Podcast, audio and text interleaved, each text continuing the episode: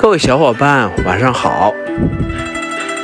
今天是八月十四号，周一，现在是九点三十五分。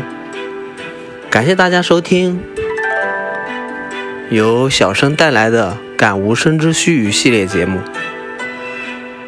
今天想给大家分享的是管理和。管理型人才和技术型人才的不同吧。以前我做的那种角度，大部分都是以技术型人才的角度在干活。技术型人才他可能更在乎怎么把事情做得好、做漂亮、做到精致的那种程度。但是管理型人才不一样，管理型人才他需要。顾全大局，从全面的来考虑，把整件事情推进下去。那为什么会有这样子的认识呢？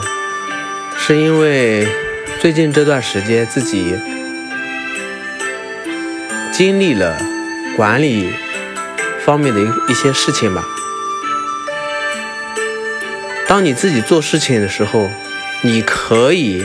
尽心尽力、全心全意的为那一件事情去服务、去奉献自己。但是，当你指挥别人去做的时候，你会发现事情会变得很难。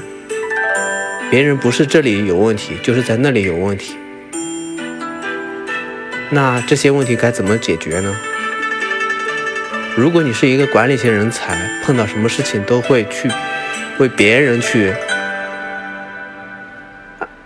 安排怎么做怎么做的时候，或者说是你自己专心实意的在那个事情里面做的时候，你会发现好难好累，有些事情可能做的还不是那么完美，所以你得换一种角度，换一种思路来考虑这个事情或者安排这个事情。你可以告诉被指挥的人。结果需要的结果是什么样子的？可以让他去思考，因为每一个人都会有不一样的自己的感感知和感悟，对一件事情他都有自己的安排。如果让每个人都按照自己的一言一行、一举一动去做的话，你会感觉感觉好累好累。但是当你告诉了他结果的时候，让别人去自己安排的时候，你会发现事情会相对来说比较容易一点。所以，管理型人才和技术型人才的区别还是蛮大的。今天晚上想给大家分享这个，是因为，嗯，自己今天的感悟特别强烈，也希望今天的分享是我。